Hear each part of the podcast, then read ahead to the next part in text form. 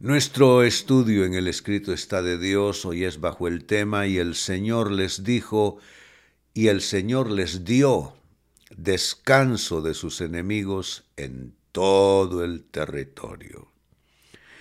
Los seres humanos tenemos una delimitación que es física, que es geográfica, que es de ubicación. Es el, es el territorio donde esa persona pues está escribiendo su historia. Hoy hay una buena noticia para todos, todas las áreas de tu vida, hasta el último rincón de lo que aquí estamos llamando el tu territorio. Y es que el Señor te da descanso de tus enemigos en todo, no en una parte, en todo el territorio.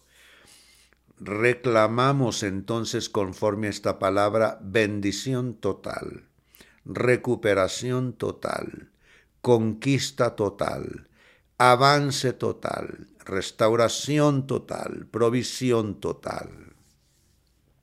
Se lee en el segundo libro de Crónicas en la Biblia capítulo 15 versos 12, luego 14 y 15 lo siguiente. Luego hicieron un pacto de buscar al Señor, Dios de sus antepasados, con todo el corazón y con toda el alma. Con gran voz hicieron un juramento de lealtad al Señor, al estruendo de las trompetas y al fuerte toque de los cuernos de carnero. ¡Qué poderoso! Verso 15. Todos en Judá Estaban contentos con el pacto porque lo habían hecho de todo corazón. Con fervor buscaron a Dios y lo encontraron. Y el Señor, que es nuestro tema, y el Señor les dio descanso de sus enemigos en todo el territorio. Esta es una, esta es una lectura para declarar victoria en medio de la guerra y en medio del conflicto. Si lo notan, la parte final es una etapa de cumplimiento. Al final de todo el pasaje leído dice, el Señor les dio descanso de sus enemigos, pero quiero hacerles notar que eso no es lo primero, sino el resultado de un proceso. El proceso incluyó varios elementos. Hicieron un pacto de buscar al Señor Dios de sus antepasados con todo el corazón y con toda el alma. Con gran voz hicieron un juramento de lealtad al Señor y lo hicieron en la compañía y al estruendo de trompetas y toque de cuernos de carnero. Todos en Judá estaban contentos con el pacto porque lo habían hecho de corazón, con fervor buscaron a Dios y lo encontraron. Todo ese es un gran proceso. ¿De qué proceso? De consagración a Dios. Creo que este es un tiempo, amados hermanos, de mayor consagración a Dios. Tú debes hacer tu propio pacto con Dios eh, que abarque todo tu territorio, tu vida familiar, los aspectos personales de tu vida, tu trabajo o actividad productiva, eh, tus proyectos, tus sueños, tus planes, todo debe estar abarcado en este, en este pacto con Dios y debes sellarlo eh, y debes declarar lealtad total a Dios en tu vida, significando eso que tú vas a poner a Dios por sobre todas las cosas, como la persona que nos escribió en esta noche, que dice en relación a la enseñanza de ayer, repara tu altar, dice, no, ya, ya no más poner el trabajo por encima de mi Dios.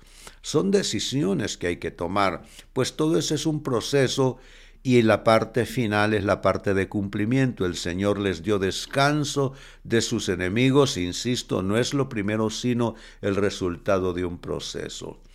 Hermano, hermana, no busques solo el resultado. La palabra dice, mas buscad primeramente, oigan, primeramente el reino de Dios y su justicia, y todas las demás cosas os vendrán por añadidura. No vayamos tras las añadiduras porque esa es la parte final de un proceso. La parte importante del proceso es cómo se activa y se activa a base de relación de pacto con Dios. Ahora el proceso, vuelvo sobre él, quiero puntualizarlo, el proceso abarcó tres aspectos. El primero, pacto de buscar al Señor. El segundo, buscar a Dios con todo el corazón y toda el alma. No solo buscar tibiamente al Señor, no solo buscar superficialmente al Señor, en forma pasiva, no. El pacto fue buscar al Señor, pero a eso se le añadió en el proceso buscar a Dios con todo el corazón y toda el alma. Y cierra el proceso con un juramento de lealtad que hicieron a Dios. Entonces el proceso abarca pacto de buscar a Dios, dos, buscar a Dios con todo el corazón y toda el alma, y tres, hacer juramento de lealtad al Señor. Necesitamos hacer ese proceso en nuestras vidas para que la bendición corra y fluya poderosamente.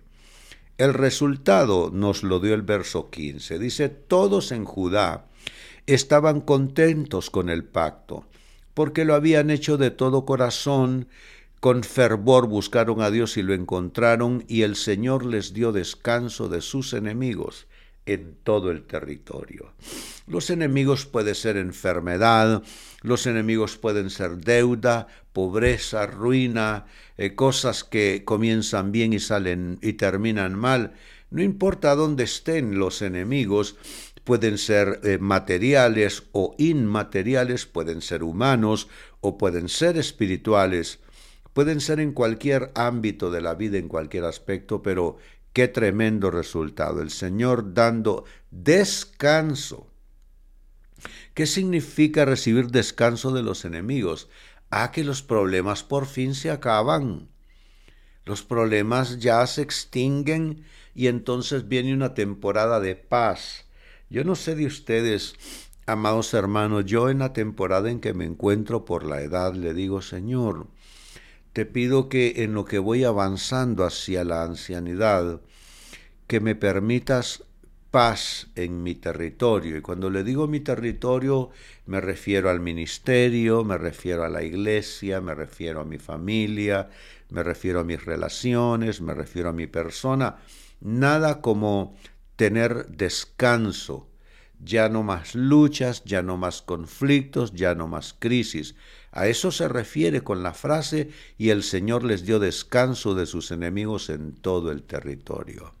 Padre, hoy vengo a bendecir a mi hermano y a mi hermana y Señor a pedir que ese pacto contigo se dé de manera profunda, de manera ferviente. Señor, que haya verdadera consagración de vida, que seamos más que solo buscadores de milagros y buscadores de provisión, que realmente consagremos nuestras vidas a ti, oh Dios, que no haya área de nuestra vida que no esté vinculada contigo, que nuestras oraciones se levanten poderosamente cada día, de día y de noche, que practiquemos andar en tu presencia en todo lugar, en el auto, en el trabajo, en la casa, en todo lugar. Señor, que estemos como parte de tu pueblo, pero como creyentes activos en nuestras iglesias no creyentes que solo llegan a calentar asiento,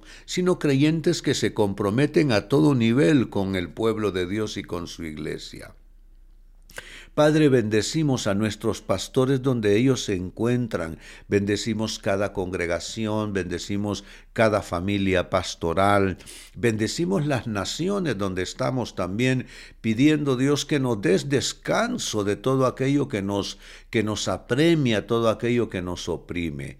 Y ustedes, amados hermanos que están orando conmigo, recibiendo esta palabra, alcemos juntos las manos y digamos, lo recibo de Dios, lo recibo de Dios, lo recibo de Dios, en el nombre de Jesús, decimos todos amén y amén. Bendito el Señor.